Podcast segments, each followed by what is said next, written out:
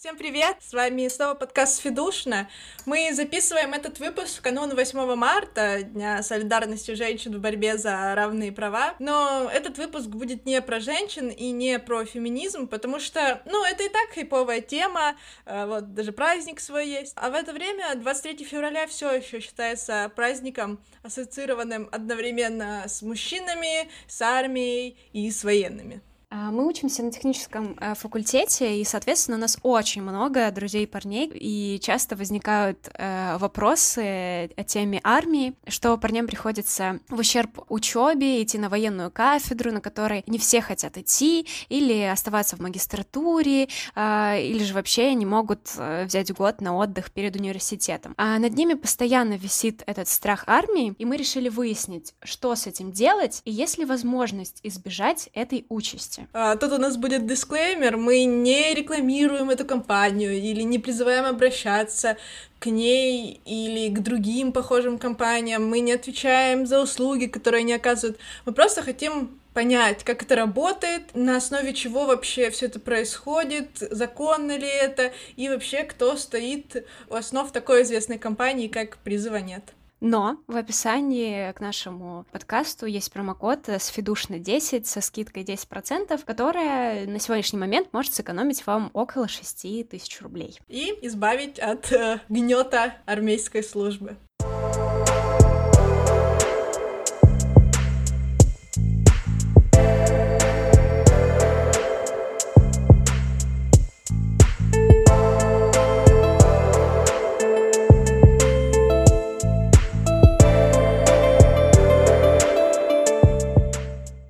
Михаил. Мы приветствуем вас на подкасте «Сфидушно» Южного федерального университета. Вы, кстати, первый гость, который никак не относится непосредственно к нашему университету, но тема у нас сегодня вполне такая университетская. Да, да. При- привет, девчонки, спасибо, что позвали. Но еще не факт, что я не из университета, у меня как раз нет высшего образования, может, я к вам еще поступлю, если примут. Ну, у нас сегодня Михаил Сухарев, отец-основатель компании «Призывы э, Вы наверняка, да, слышали об этой компании. Ну, кстати, не факт. Особенно если вы молодой человек, и вам от 18 15 до 27 лет, тем более, если вы учитесь в высшем учебном заведении, да, там, в ЮФУ, и возникает вопрос, что делать с армией, когда вы там уходите в академ или когда вы заканчиваете четвертый курс. В общем, тема супер актуальная. Даже если вас не волнуют эти вопросы, то вас уже должна была задолбать наша реклама, если мы все делаем правильно. Да, и об этом тоже сегодня поговорим. А, ну давайте начнем с того, э, если вообще существуют такие люди, которые не знают, что такое призыва нет, что это за компания, давайте в двух словах э, расскажем, что это такое. Это сервис, который помогает получить военный билет. Э, все знают, что есть сервисы, которые помогают получать, э, допустим, визу за границу. Если вы не хотите заморачиваться и сами изучать, как правильно оформить документы, как куда подать, вы обращаетесь в визовый центр.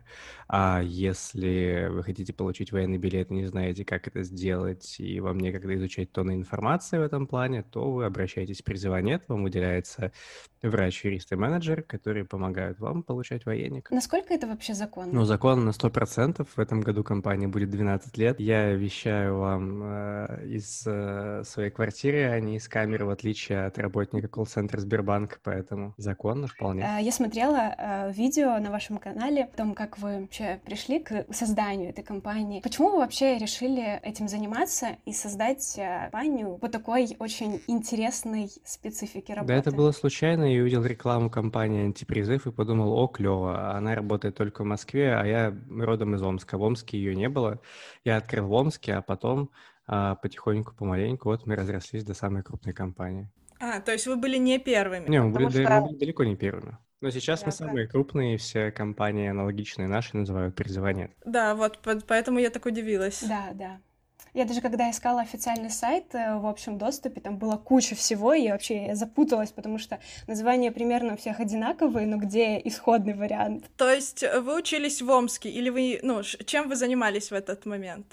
Над вами тоже стояла угроза армии? Да нет, не особо стояла, я перестал ходить в универ, но там документы об отчислении не сразу отправляли в военкомат, потому что в моем универе это все было долго, и военкомат узнал о том, что я отчислился, когда я сам пришел, им об этом сказал, когда мне уже было нужно получать военник, потому что мне было неудобно, что компанию я открыл, а военника еще нет, и получается как сапожник без сапог, и чтобы не выглядеть идиотом перед клиентами на консультациях, я побежал его быстренько получать. А сколько у вас времени ушло на то, чтобы получить военник? Месяцев девять, на самом деле, могло, могло бы выйти быстрее, если бы бабушка в военкомате знала законодательство лучше.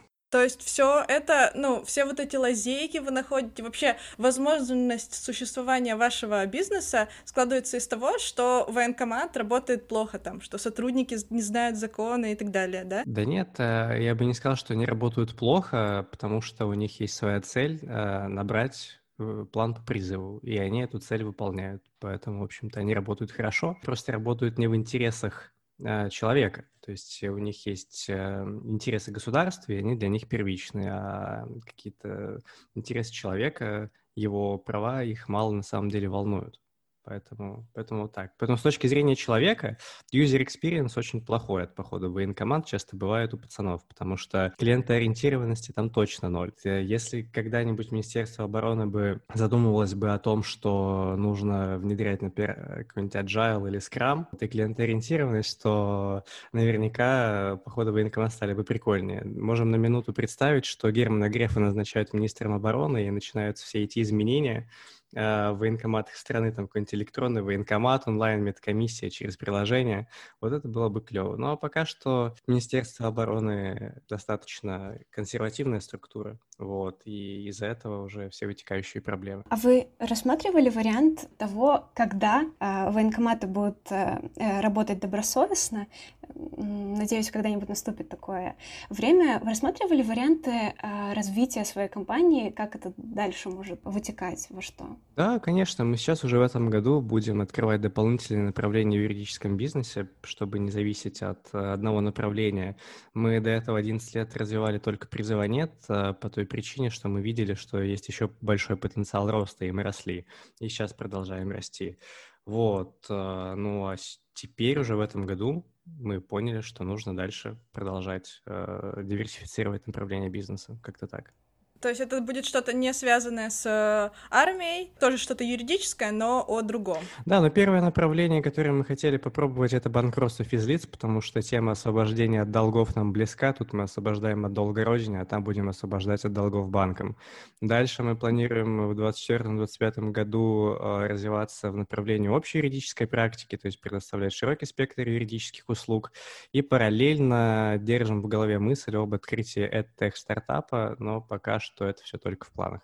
Блин, на самом деле очень круто. Я просто так э, рассматриваю, что, э, ну вот, кейс э, решения э, стартап, который просто появился из проблемы, которая существовала в Омске, разросся до всероссийского масштаба э, и при этом не остановился, как э, там обычные киоски, которые там обычные бизнесы малые, которые у нас есть, а развивается дальше с расчетом там на 25 год. Просто, ну это очень круто, что вообще такое существует, что малый бизнес превращается в средний, в большой, и что в нашей стране такое возможно.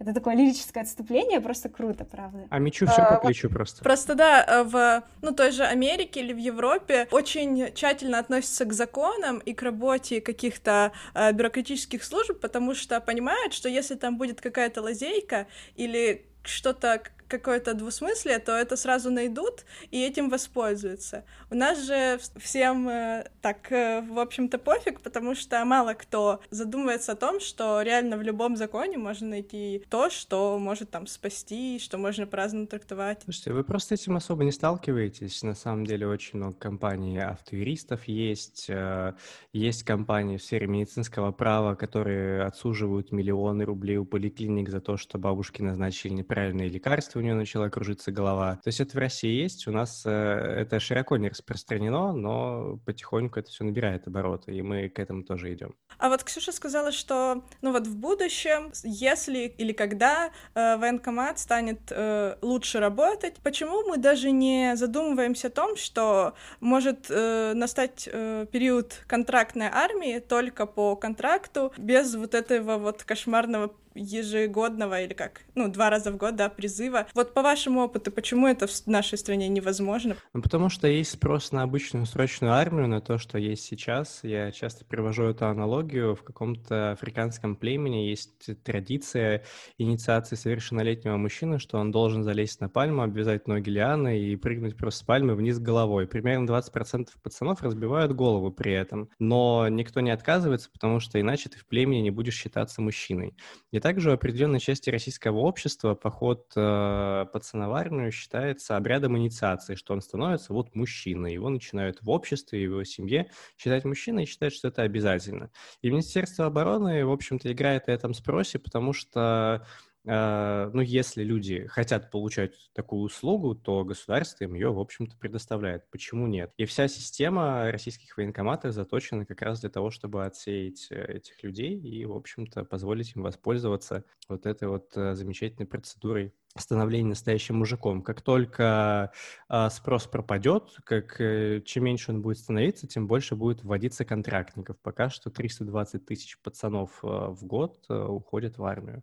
И от положа руку на, на сердце, откровенно говоря, в нашей стране сейчас, если ты не хочешь служить, с большой долей вероятности ты не будешь служить. Есть очень много опций, как это сделать, начиная от того, что занести взятку в военкомат, заканчивая призывом нет и изучением законов, можно вообще не жить по прописке и так далее. А если человек говорит, что я не хотел служить, и меня призвали, ну, значит, ты не очень просто ответственно отнесся к этому вопросу. Так а как все-таки работает компания? Вот э, молодой человек хочет э, условно, да, откосить от армии, он принимает решение воспользоваться услугами призыва нет. Что происходит, когда он приходит там в офис или там пишет консультанту ВК? Что происходит дальше после озвучивания его проблемы? Ему э, предлагают приехать в офис, в офисе он приходит бесплатную консультацию, где ему рассказывают, что, ну, он задает вопросы, и он на них отвечает. После того, как на все вопросы парни ответили, ему презентуют продукт. Если ему продукт нравится, он говорит, я хочу купить. А, он покупает, а, сразу платит в рассрочку или в кредит, либо в рассрочку там, на 12 месяцев. И э, после этого с ним созванивается юрист, врач и менеджер и говорят ему дальнейшие шаги. Врач просит его скинуть э, всю медицинскую карточку с детства, э, спрашивает, какие у родителей были наследственные заболевания, что его беспокоит. Исходя из его жалоб, выдает ему обязательное первичное обследование, плюс, исходя из его жалоб, какие-то дополнительные направления. Юрист же смотрит, э, как э, у него обстоят дела общества военкоматом, есть повестки, нет повесток, грозит ли ему там уголовка за уклонение, не грозит, грозит, какая у нас вообще ситуация. Юрист э, делает все, что в интересах клиента. То есть, если в интересах клиента пойти в военкомат, мы идем в военкомат, э, подготовив кучу всяких заявлений во все возможные инстанции. Если мы видим, что есть риск там невыдачи направления на обследование от военкомата, э, юрист делает заявление на выдачу доп. обследования.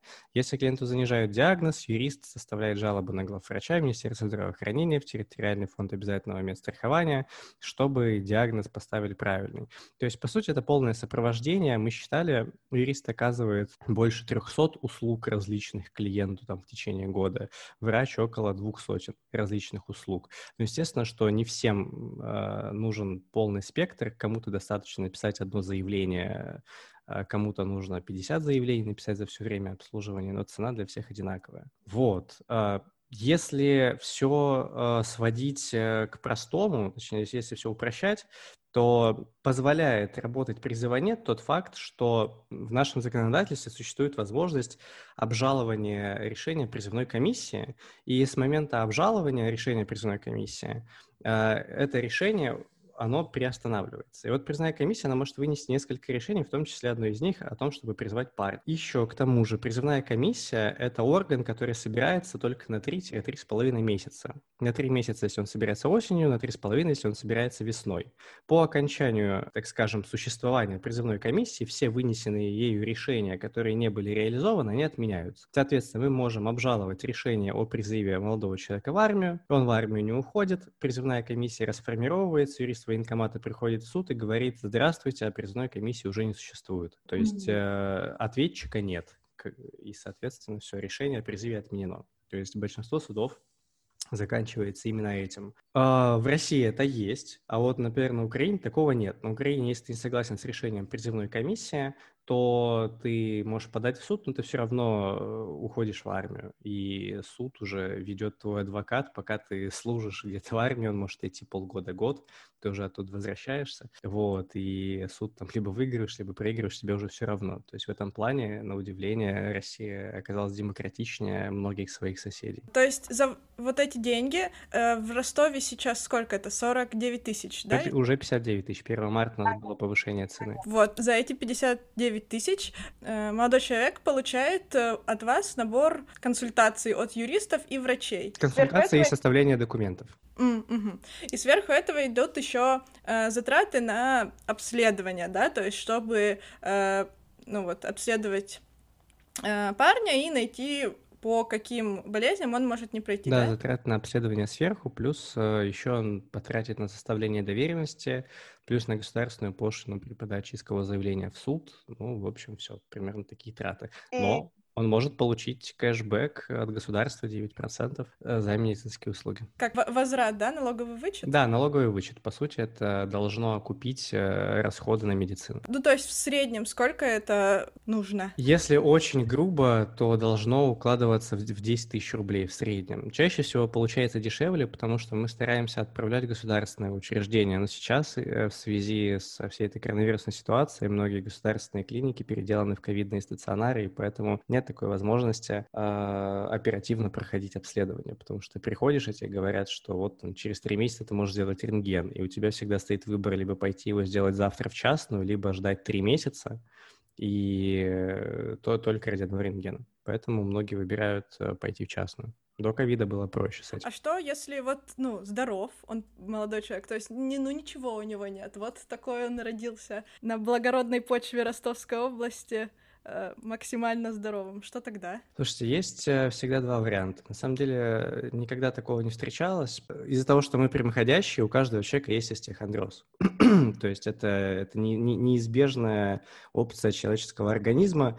А, к 18 годам хондроз у тебя будет 100%. И остеохондроз есть в расписании болезней. Ну, а там дальше уже все зависит от того, как он выражен. Если он выражен слабо, то нужно много бумажек собирать. Если выражен более-менее, ну, хотя бы средненько, тоже не так много бумажек нужно собирать. С хондрозом тоже выдают военники, но а, долго, туго и тяжело, поэтому мы стараемся искать что-то кроме хондроза. Но если чисто гипотетически, я понимаю, что любому адекватному человеку сложно представить, что он может чем-то болеть, э, с чем он не пойдет в армию, то мы всегда говорим, что вот мы всегда можем обжаловать решение призывной комиссии вплоть до исполнения вам 27 лет, и вам не нужно будет доплачивать. То есть вы обращаетесь в призыва нет, платите один раз, и мы с вами работаем до получения военника. Это не на один, э, как призывной срок, ну вот этот вот. Полгода. Не, нет, конечно. Если бы это был на один призывной срок, нам бы никто не платил.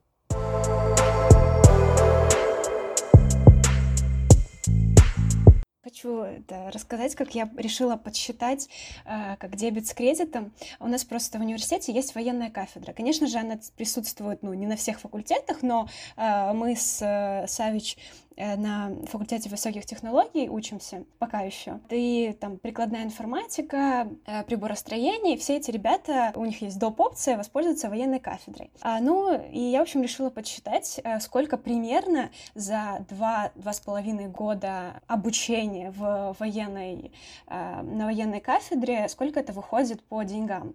И, в общем-то, ну, я добавила туда все эти опции, типа единоразово поесть шаурму каждую неделю, там э, все эти полевые сборы на форму, на какую-то замену, на зачеты, ну и все вот в этом вот духе.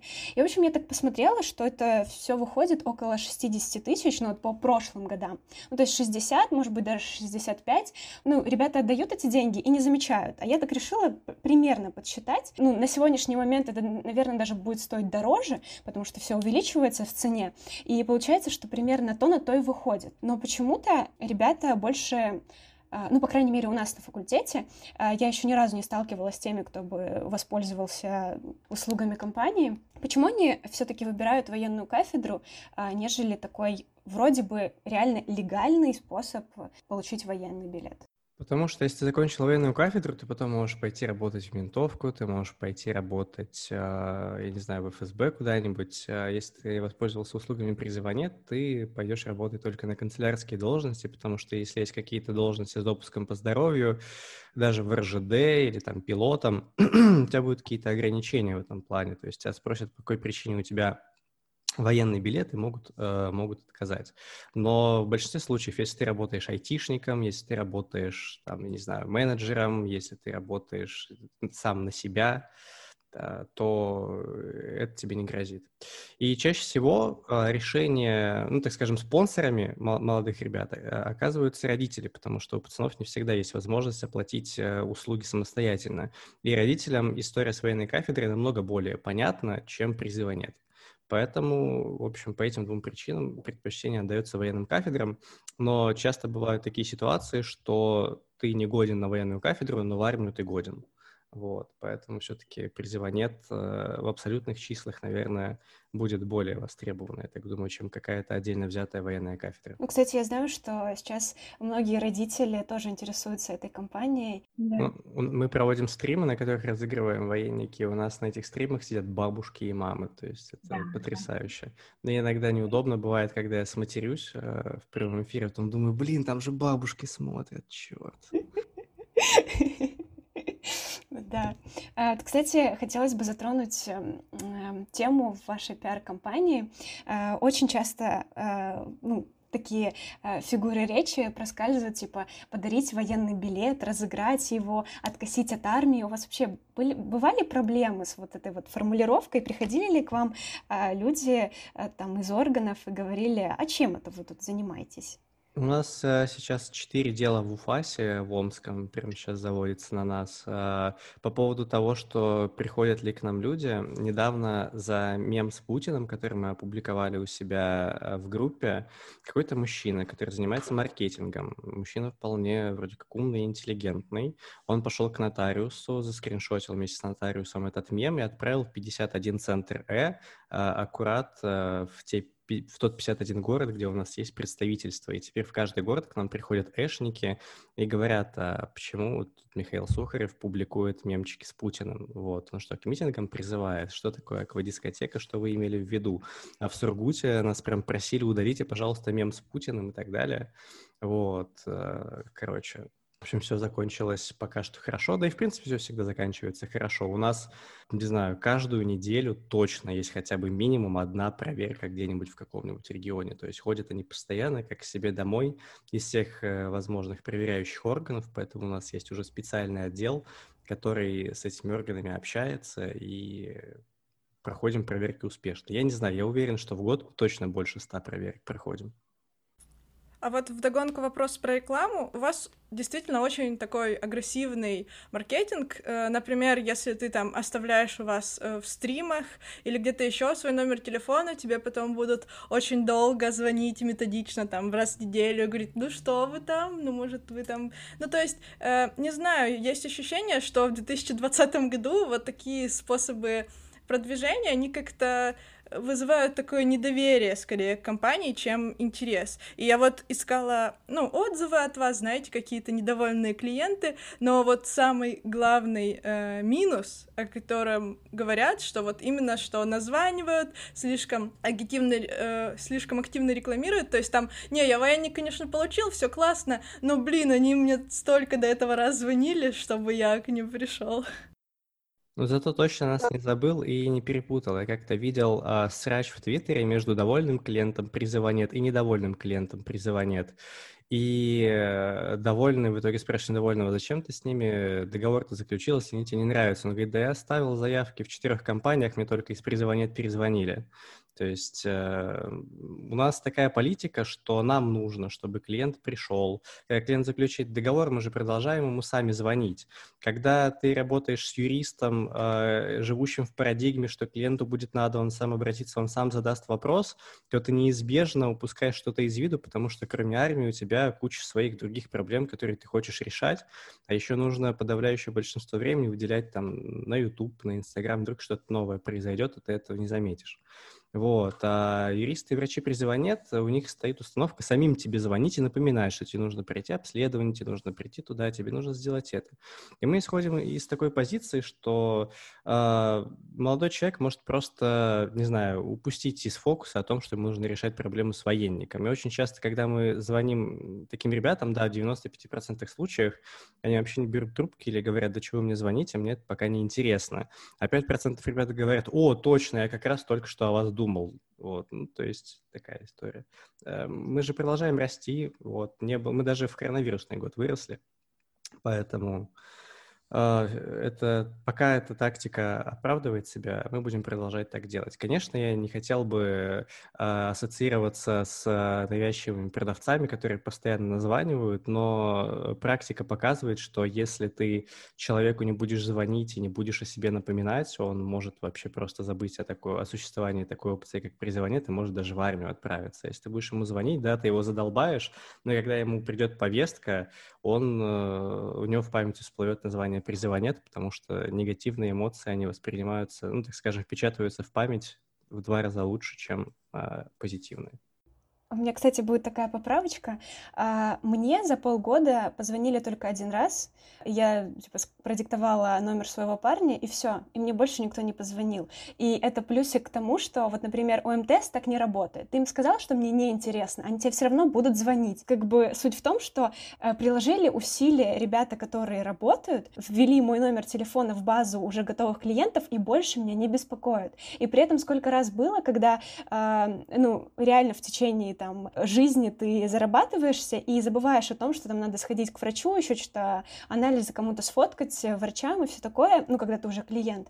И очень часто спасают вот эти вот звонки, которые «Здравствуйте, Михаил, а вы что-нибудь там уже сделали?» Как бы, ну, а подумайте, вообще-то 8 марта, вот, э, в понедельник, это выходной. А, и это очень классно, потому что а, это забирает у тебя тоже опцию вот этого пихания вечного, а, того, что там сходи в Э, то проверь, то проверь, а что тебе ответили, и это очень круто. И как бы у вот этой вот странной опции постоянных э, звонков есть тоже положительная штука. Да, у, у медали всегда две стороны.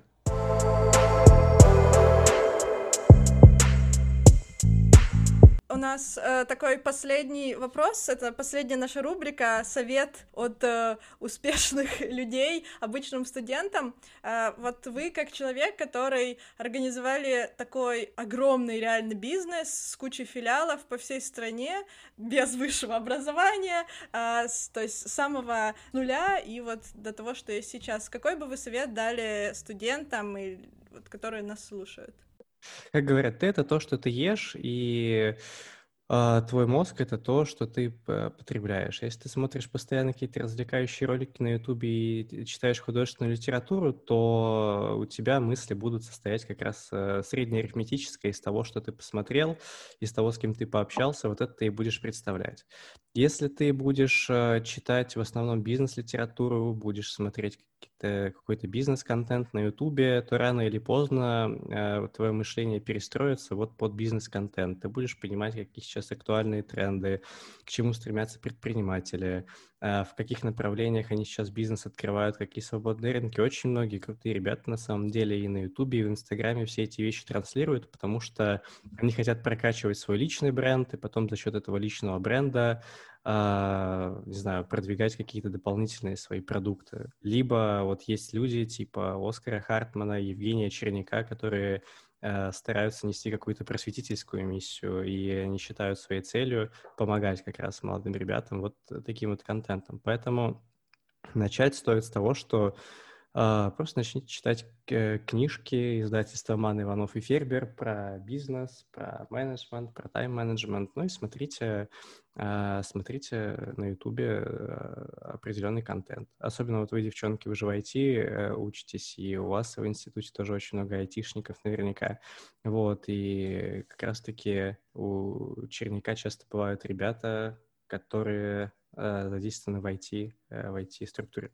Можно э, заходить, подписываться в Clubhouse на ребят, которые собирают какие-то предпринимательские комнаты, либо комнаты там по арбитражу трафика, ну, это кого что интересует, и просто слушайте этих спикеров вместо того, чтобы смотреть очередной выпуск ЧБД или какие-нибудь еще приколы. И вы сами не заметите, как ваше мышление поменяется, вы уже начнете видеть вокруг э, возможности. Вот.